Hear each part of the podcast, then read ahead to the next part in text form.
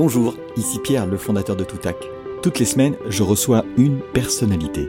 La cheminée est allumée, on est sur une péniche au bord de la Seine et c'est une discussion à bâton rompu autour d'un moment qui a changé leur vie ou le cours des choses. Mon podcast, il s'appelle Déclic. C'est une seule prise, zéro montage, zéro coupe. Un déclic dans notre vie, on s'en souvient. Il prend de la valeur avec le temps parce qu'il est porteur d'enseignement et comme une Madeleine de Proust, à certains moments, il revient. Une date, un visage, un geste remonte à la surface et quand on en parle, la voix change et se raffermit tant le souvenir est vif. Alors, dans le désordre, vous entendrez parler de vaches, de rupture de négo, d'araignées rouges et de bien d'autres choses. Merci à tous ceux qui ont déjà passé 30 minutes au coin du feu ou de la terrasse. Rendez-vous toutes les semaines pour un nouveau déclic. À bientôt.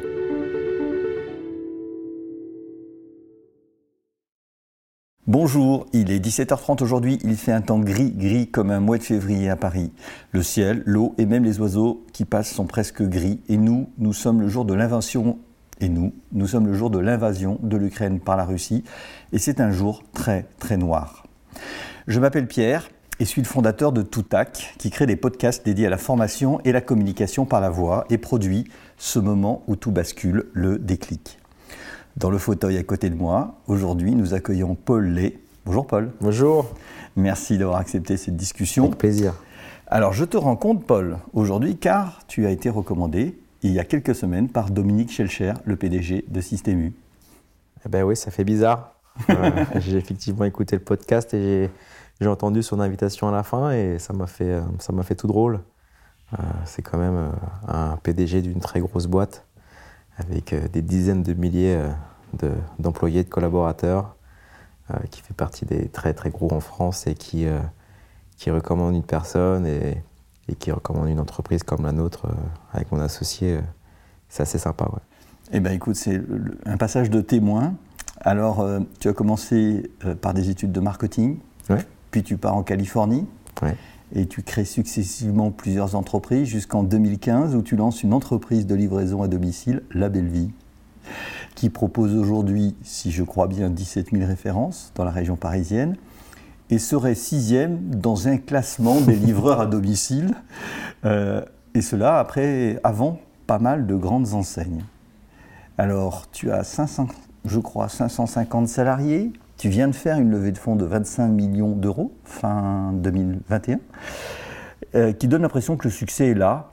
Mais en 2017, la belle vie était en difficulté, comme quoi la belle vie n'est donc pas un long fleuve, un long fleuve tranquille. Est-ce que c'est à peu près ça? Eh ben, t'as super bien bossé. tu dois être un mec qui prend beaucoup de notes. Alors, je ne vais pas te laisser tout de suite développer parce que tu auras le temps pendant 30 minutes. Mais je vais d'abord te poser une question. Est-ce que la belle vie, c'est aussi la belle vie pour les salariés de, qui travaillent dans tes entrepôts. Parce que finalement, euh, tu es dans un métier, tu vas nous en parler, euh, où on entend beaucoup de choses. Mais est-ce que tu, vois, tu as une vision différente pour les équipes qui travaillent dans la belle vie? Mmh. Je ne sais pas si j'ai une vision différente parce que je. Rappelle-nous ce que tu fais quand même en plus de ce que j'ai dit peut-être. Oui, bien sûr. Bah, chez, chez, La Belle Vie, euh, on a créé ça avec mon cofondateur euh, Alban Mincop en, 2015. Et aujourd'hui, on livre les courses euh, en région parisienne, Paris, région parisienne, euh, en moins de 2-3 heures. La prouesse, c'est de, de gérer autant d'items, SKUs, types de produits. Donc on en a 17 000. donc c'est quasiment deux fois l'assortiment d'un drive. Et de livrer très rapidement, c'est-à-dire en 2-3 heures, où nos concurrents sont plutôt au mieux en J 1. Et nous, on fait ça depuis, euh, depuis 7 ans. Et c'est une prouesse euh, logistique, mais c'est aussi une prouesse euh, complètement technologique. Et quand on parle de ça, on pense au robot, mais avant ça, c'est vraiment beaucoup, beaucoup de logiciels pour faire un business qui fonctionne et aussi qui, qui soit rentable. C'est important d'employer ce mot-là dans, dans, le retail, dans le monde des, des startups. Et, et, donc voilà, ça fait, ça fait 7 ans. Euh, on est en face de groupes qui ont parfois euh, plus de 100 ans. Euh, donc on est au tout début de l'histoire. Et, et, comment tu on prend beaucoup de plaisir aujourd'hui. Et, la belle vie, alors la belle vie pour tes collaborateurs dans les entrepôts, est-ce que c'est une vision un peu différente que tu as ou comment tu, comment tu vois justement ça? En fait, je, je, je, je pourrais avoir un, un, discours édulcoré d'un mec de start-up, euh, tout va bien, tout est rose, etc. Mais on fait quand même un métier manuel, logistique. Voilà, on gère des produits frais, donc on a un frigo, on a des étagères, des produits dessus, une chambre froide avec des fruits et légumes.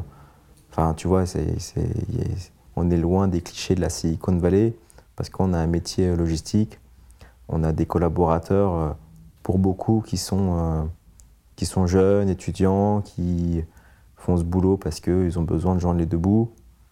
Bon, voilà, quand tu dis ça, il n'y a, rien de sexy, euh, c'est pas la belle vie pour eux. Cependant, j'essaye, on essaye avec mon associé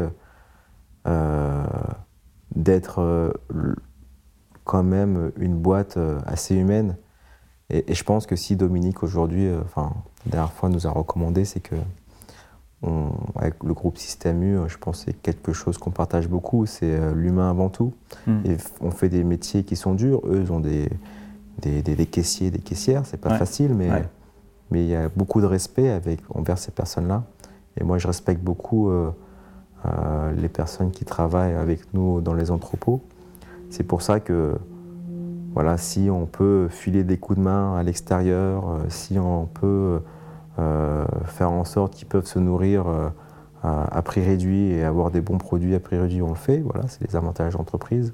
Avoir des horaires flexibles, avoir une oreille ou une épaule quand ça ne va pas, les accompagner dans les moments difficiles de la vie. Quand on, le, quand on est au courant, on, on essaye. Donc, voilà, aujourd'hui, euh, c'est un métier qui peut être difficile, mais, euh, mais on essaye quand même d'être le maximum humain. Euh, et, je pense que c'est pour ça qu'aujourd'hui, on a des collaborateurs qui savent que c'est pas un métier qu'ils vont faire ça toute leur vie, mais en tout cas, quand ils vont au travail, ils se disent que c'est pas des, des tyrans, que leurs patrons ne sont pas des tyrans, et ça, c'est déjà assez important, voilà, de se dire ça, et que si euh, un jour, euh, euh, dans quelques années, ils ont encore besoin de joindre le debout, ils savent que la porte est ouverte, ils peuvent revenir et, et, si on peut, on les prendra. Et, et s'ils doivent partir parce qu'ils ont trouvé un job qui, qui leur convient mieux, on ne mettra jamais, jamais les bâtons dans les roues. Jamais. Alors, on va tout de suite avancer vers ton déclic, que je ne connais pas. Est-ce que tu peux nous, nous dire ce que tu as choisi? C'était une question qui n'était pas facile, hein, parce, que, parce, que, parce, que, parce que je suis quelqu'un de très positif et que voilà, les choses qui arrivent dans la vie euh, arrivent pour toujours une bonne raison. Mais euh, j'ai essayé de, penser aux choses qui, euh, qui m'ont marqué dans la vie. Et, et en fait, c'était c'était un moment comme tu l'as dit, je suis parti vivre aux États-Unis, j'ai fait mes études, quasiment deux ans. Une vie d'étudiant, mais une vie heureuse au soleil.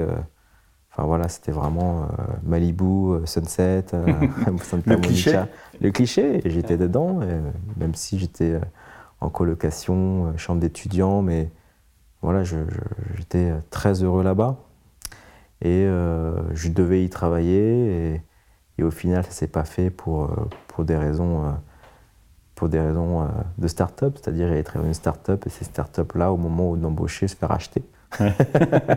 Donc du coup, euh, évidemment, euh, tous les embauches gelées et j'avais plus d'argent, je suis revenu en France et je suis revenu chez mes parents dans la ville d'Evry, dans un quartier difficile des Pyramides. J'étais revenu à 23, 24, 24 ans dans, dans ma chambre d'ado qui n'avait pas bougé. Donc voilà. Ce qui n'est pas très simple.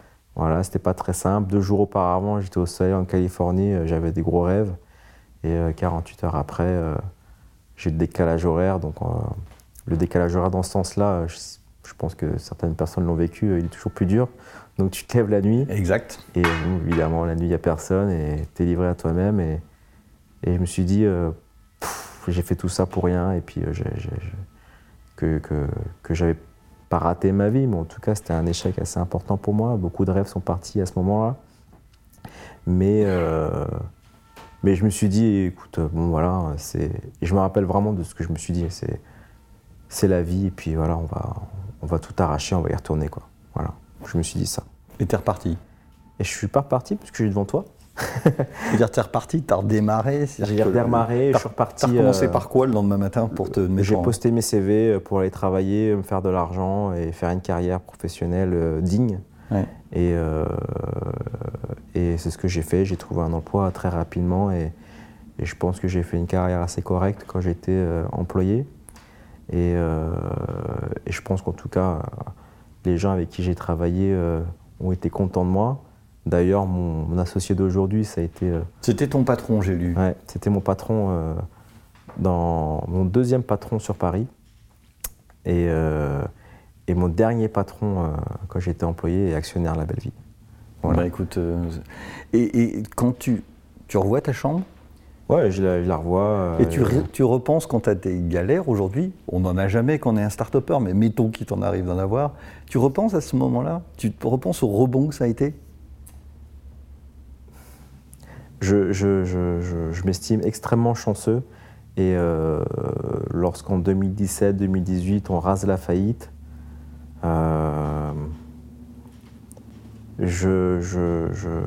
l'énergie et le déclic que j'ai eu à ce moment-là euh, m'a inconsciemment donné beaucoup de, force parce qu'il était hors de question que je retourne dans la chambre parce que c'est ce qui aurait dû arriver si je faisais faillite. C'est-à-dire euh, plus d'argent, euh, euh, plus de plus d'appartements, plus vraiment plus d'argent quoi. Donc et quand tu vraiment retourné dans la chambre des parents, et c'était hors de question. Et quand tu te dis je peux faire faillite, c'est mm. la vie des entrepreneurs. Mm. Qu'est-ce que tu as Tu as une espèce de pression, tu as l'impression que tu es, es, renfermé, ça t'étrique, ça te pèse? Comment, comment, tu, comment on vit à un moment donné? C'est une vie de risque, la vie d'entrepreneur, mais ça n'empêche que tu le vis Fort. Ouais, c'est une vie, euh, c'est fort. Et euh, en fait, on lance la belle vie euh, grâce à mon associé. Déjà, c'est son idée et c'est surtout lui qui avait vendu sa première entreprise, réinvesti tout dans la belle vie. Mm. Et il y met vraiment tout. Et au bout de deux ans, bah, sa fortune professionnelle dilapidée avec moi et ça, je ne pouvais pas l'accepter. quoi. Mm. Je ne pouvais vraiment pas l'accepter. et et je, me rappelle de moments où j'avais, je pouvais même pas me lever du lit parce que je, j'avais, euh, j'avais des dettes fournisseurs incroyables. Je devais, euh, on devait 400 euh, ou 500 000 euros. Hmm. Tu te dis là, c'est ça va très vite dans le retail en plus. ça va très très vite. Et tu te dis, jamais je vais y arriver quoi. Et puis, et puis tu as des employés, tu as ton associé, tu te dis, les gens ils comptent sur toi. Donc là, comme d'habitude, ça grince. Hmm. Parce que le bateau bouge. je trouve ça très charmant. Franchement, c'est super chez toi. et, donc, et donc là, tu, tu, tu, comment tu. Je me bats pour les autres à ce moment-là. Tu bats pour les autres. C'est ça qui te donne de l'énergie. Ouais, c'est hors de question que mon associé euh, euh, qui, qui m'a tendu la main quand ça allait pas et qui m'a choisi pour être son associé, pour lancer la belle vie, face, euh, face entre guillemets faillite avec, avec, moi. Hors de question que euh, des, collaborateurs qui ont accepté d'être payés le 20 du mois. Tu vois, tout ça pour rien. que des fournisseurs que tu as regardé droit dans les yeux et tu leur as dit non mais t'en fais pas, je vais te la rembourser, donne-moi des délais de paiement, ça va bien se passer. Hors de question que des petits investisseurs, au début c'était des petits investisseurs, donc business angels, qui ont investi donc de leur argent personnel dans la hmm. boîte, euh, que je leur dise euh, c'est terminé. Enfin là, c'était impossible euh, que je laisse tout ça tomber. Et avec mon associé, on se bat. Et c'est à ce moment-là, quand même, que inconsciemment, il y a quelque chose qui se lie entre lui et moi. Hmm. voilà. Et, qu'est-ce qui va te permettre de, de ne pas faire faillite? Continuer à, à, faire deux choses, c'est-à-dire faire en sorte qu'évidemment, euh, on ait un business qui soit sain. Voilà, donc on ne perde pas d'argent sur, sur, les commandes et que nos clients soient contents. Hmm. Voilà. On se concentre que sur ça et euh, on se dit euh, qu'on va continuer à avancer, faire grossir ben, ce produit, faire grandir la satisfaction client et continuer à faire le jeu des startups, c'est-à-dire aller chercher des investissements pour construire quelque chose qui n'existe pas finalement. Et tu étais obligé de faire appel, euh, de lever de l'argent. Tu pouvais pas, euh, sans, parce que on s'était rencontrés, euh, Paul, à ce moment-là, et tu avais un discours, si je me souviens bien, où tu disais, moi je veux pas lever d'argent. et, qu'est-ce qui te fait changer d'avis? En fait, on lève de l'argent, et c'est un conseil que je donne à toutes les personnes qui, font de la start-up, mais il faut lever de l'argent quand on a vraiment extrêmement besoin. C'est-à-dire que là, j'enlève parce que je suis au bord de la faillite, mais j'ai quand même un business euh, avec lequel on s'est, on, s'est, on s'est battu pendant trois ans, mm. qui, on le sait à ce moment-là, euh, est complètement inédit. C'est-à-dire euh, faire de la livraison de courses à domicile avec autant de produits, de produits frais et, et livrer aussi rapidement, c'est inédit, personne ne le fait. Et quand les concurrents le font, c'est jamais de manière sérieuse, c'est jamais avec une satisfaction client comme on a nous. Mm. Donc on sait qu'on a quelque chose en or dans, la main, dans les mains, mais euh, qu'on a besoin encore de le peaufiner, de le faire grossir, parce que tu deviens rentable aussi, parce que ton business atteint une masse critique. Mm. Euh, donc on a besoin de, gaz pour, le maintenir en vie et continuer à avancer. Et c'est à ce moment-là qu'on décide de, faire des levées de fonds. Et c'est aussi ça aussi le jeu, c'est que les investisseurs, ils investissent et ils se disent, bah, c'est des gens qui sont capables de renverser une industrie. Mm. Et encore aujourd'hui, euh, on est les seuls retailers indépendants en ligne, pure player, français. On est les seuls aujourd'hui. Voilà. Bah, chapeau, belle histoire. Ouais, c'est une belle histoire. Et mais on continue, mais c'est très dur. Et euh, Qu'est-ce qui est dur? Pourquoi c'est dur? Parce qu'on fait un Là, tu as de l'argent, tu as des clients. On, va parler de 2020, puisqu'il y en a pour qui ça a été difficile, mais je pense que pour toi, ça, a été, ça a été un moment exceptionnel. Mais pourquoi c'est dur? Bien sûr, c'est dur parce qu'on fait quelque chose qui n'existe pas.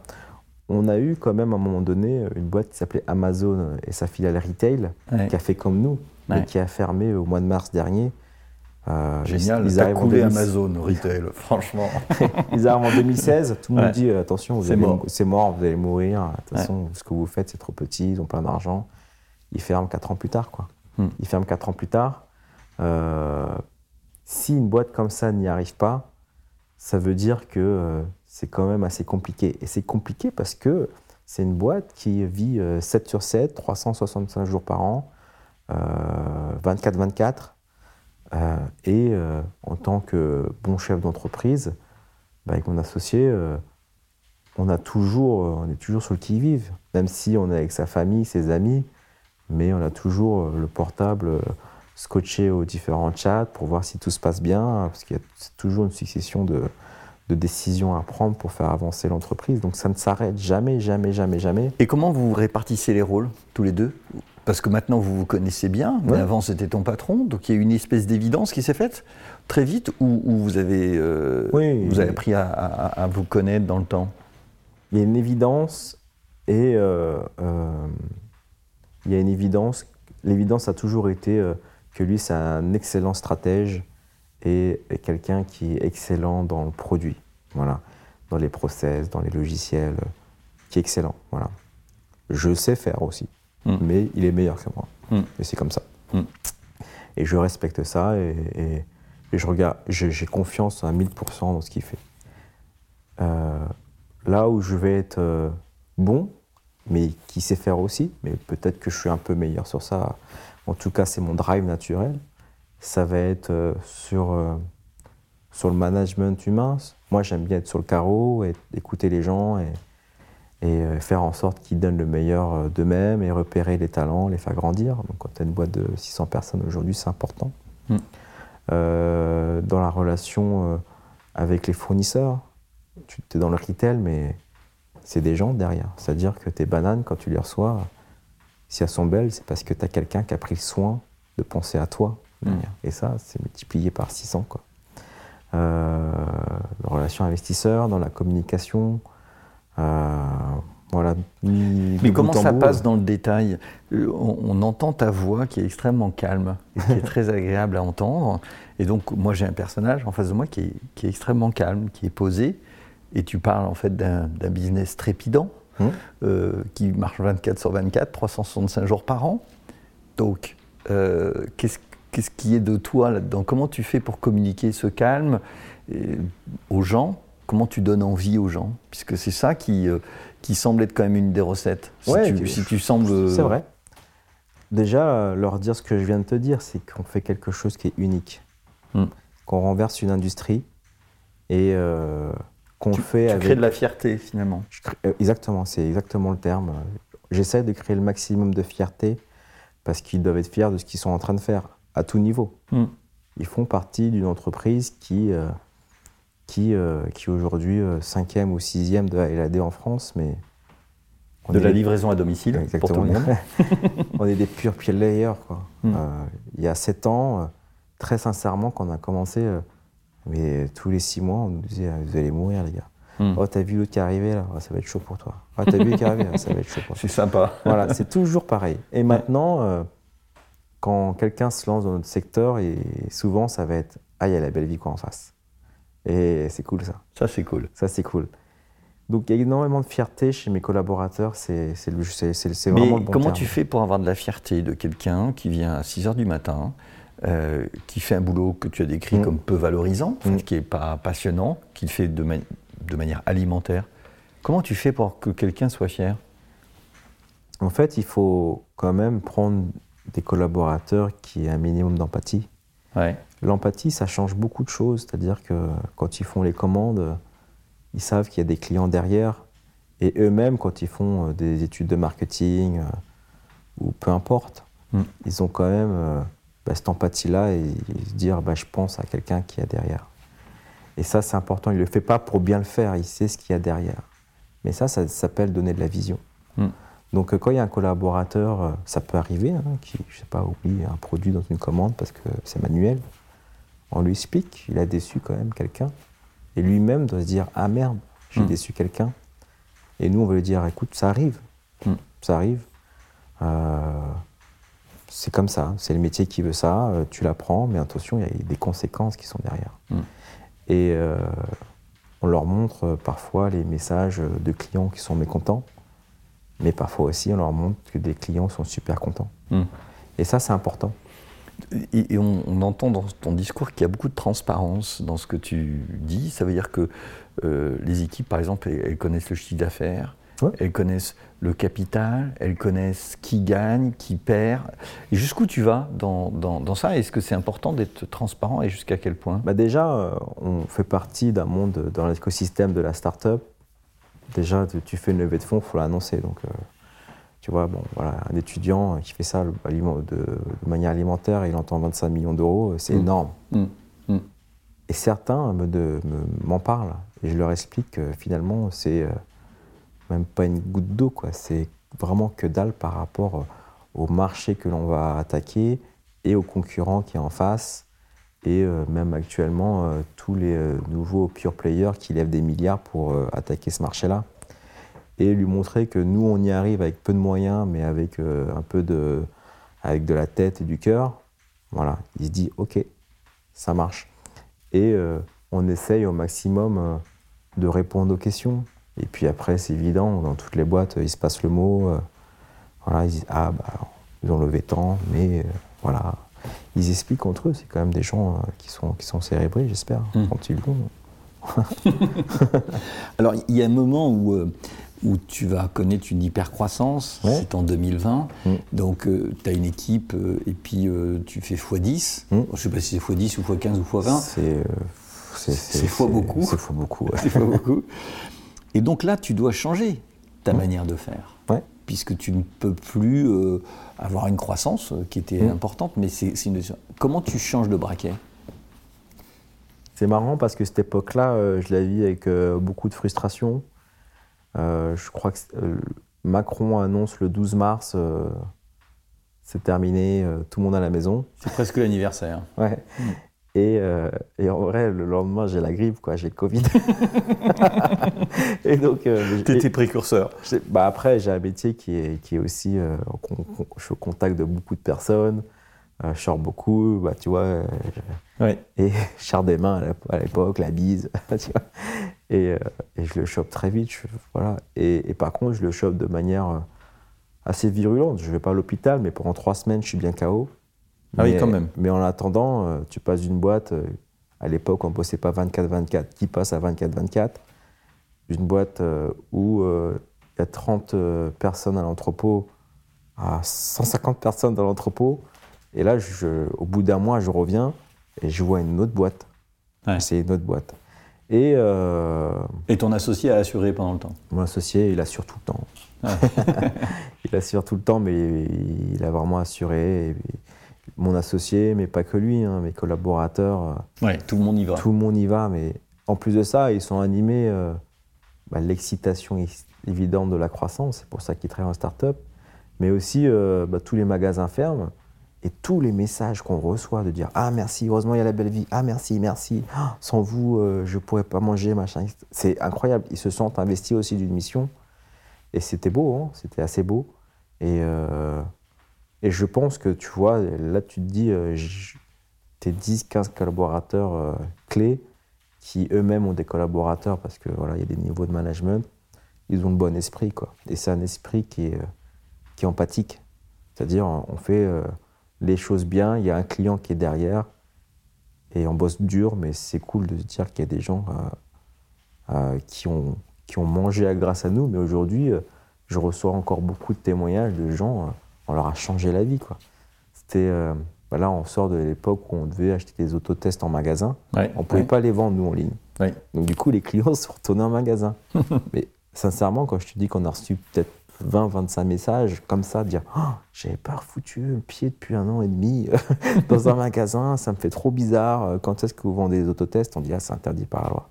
Oh non, mais la loi est trop mal faite. Oh, je ne veux plus jamais retourner dans un magasin, mais vive la belle vie.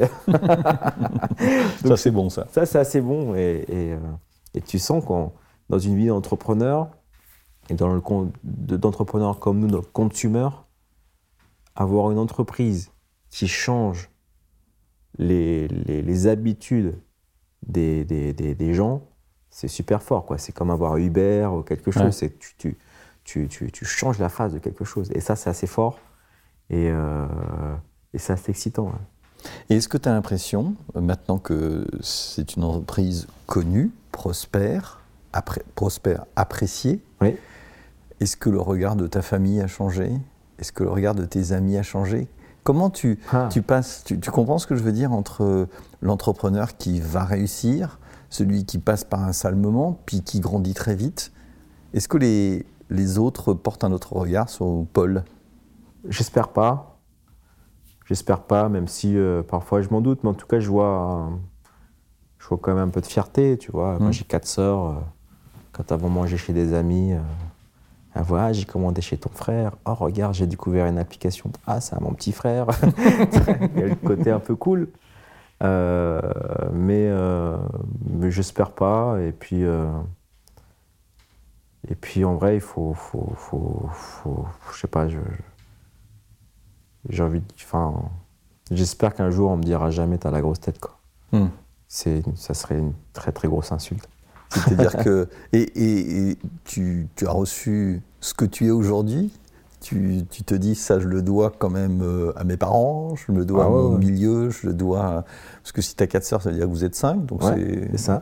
Euh, c'est un, milieu, euh, grande famille, modeste, qui, ont, qui, qui, ont vécu dans les banlieues parisiennes, celles que personne. t'as pas envie d'y aller, quoi. Mmh bon, voilà, tu as grandi là-dedans, et puis il fallait t'extirper de là. Et, euh, et, la bulle qui te protège, et en vrai, euh, tes premiers investisseurs, parce qu'ils prennent des risques financiers hein, quand, mmh. quand, ils te payent des, ordinateurs à cette époque-là, en 90, 93. C'était tes premiers investisseurs, donc évidemment, j'ai eu la chance d'avoir des parents euh, qui, qui, qui, ont fait probablement des sacrifices euh, matériel pour leurs enfants, ça c'est sûr. Mm. Mais euh, et ça c'est en vrai ça c'est la vraie vie quoi. Et la plupart des gens, enfin pas, je sais pas la plupart, mais enfin tu peux pas tu peux pas trop faire de show off quand tu sais quand tu as connu ça et quand tu connais tu sais que tes amis encore avec qui tu as vécu ils sont encore comme ça. Mm. Moi j'ai des, amis qui sont pas sortis de là-bas, je les vois souvent. Mm. Ils sont fiers mais j'ai faut, faut se mettre aussi à leur place, quoi. Tu mm. vois, et je l'ai été. Donc j'ai envie de rester. si, si un jour on doit écrire quelque chose sur moi parce que je suis parti, le mec il est resté simple. Mm. Il n'a pas le bocal. Il avait la banane.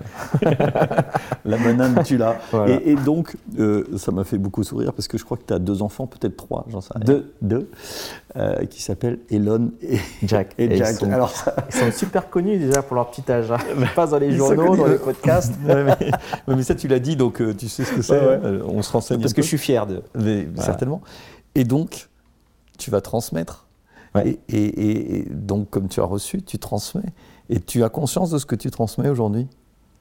De ce que tu parce que tu peux pas transmettre la même chose que ce que tu as reçu. Exactement. C'est-à-dire qu'évidemment, euh, ils sont dans un confort que je n'ai pas eu, mais euh, je fais quand même très attention à, à ce qui garde des valeurs très humaines. C'est-à-dire hmm. euh, avoir des potes, c'est important.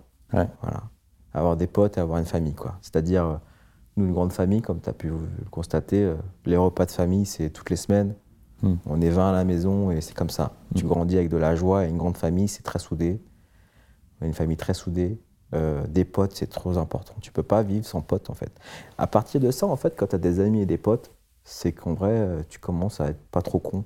tu vois? C'est quand tu as beaucoup de potes, parce que tu, tu, tu travailles aussi tu développes une empathie, tu développes aussi euh, une attention envers les autres et euh, tu as envie euh, d'avoir les mêmes potes tout le temps. C'est dur de. On a tous connu ça, mais c'est dur de, de, se fâcher avec des amis. Donc en vrai, quand tu as un bon socle familial et plein d'amis, t'es pas trop con. et déjà, s'ils ont ça, j'ai réussi ma vie. Voilà. voilà. Alors, euh, on en arrive à la fin euh, Déjà bah, de, cet euh, échange. Et traditionnellement, comme Dominique m'a dit, il faut que tu appelles Paul. si tu devais me conseiller quelqu'un, une recommandation, ça serait qui? Quelqu'un que tu, aimerais entendre, si possible, pas Jean-Jacques Goldman, par exemple, parce que ça, on me l'a déjà, demandé, mais je pense que ça fait 15 ans qu'il n'a pas fait d'interview. Est-ce que tu as une personne que tu aimerais que j'interroge euh, J'ai beaucoup envie d'entendre cette personne-là. Je ne sais pas si tu vas y arriver. Je mm. vais essayer de t'aider, mais c'est pas sûr qu'il accepte parce qu'il est très timide et qu'il va pas forcément parler beaucoup de lui et qui euh, se met dans l'univers des startups en tant qu'investisseur. Mm. Euh, c'est l'idole de beaucoup de monde, je pense. Et si tu arrives à l'avoir, chapeau je serais, franchement, c'est top. Hein. C'est Thierry Dussautoir, l'ancien capitaine du 15 de France. D'accord. Ah oui. Ouais. Eh ben, euh, il a été pendant 10 ans. Euh, avant lui, euh, voilà, il y a, Antoine Dupont qui a été élu meilleur joueur du monde. Mm-hmm. Mais on a attendu 10 ans avant qu'un Français le, soit. Et avant lui, c'était c'était Thierry Dussautoir, le Dark Destroyer, capitaine emblématique de l'équipe de France. Et on a eu un très très beau France-Irlande la semaine dernière. Exactement. Euh, écoute Paul, merci beaucoup d'avoir pris le temps de venir jusqu'ici. Et puis ben, bonne chance à la belle vie. Merci. Voilà, cet épisode de Déclic produit par Toutac Pro est terminé. Si vous en êtes là et que vous l'avez aimé, laissez des commentaires et une notation sur votre plateforme d'écoute préférée ou laissez-moi un commentaire sur LinkedIn. Je me ferai un plaisir de vous répondre. Rendez-vous toutes les semaines pour un nouveau déclic. À bientôt.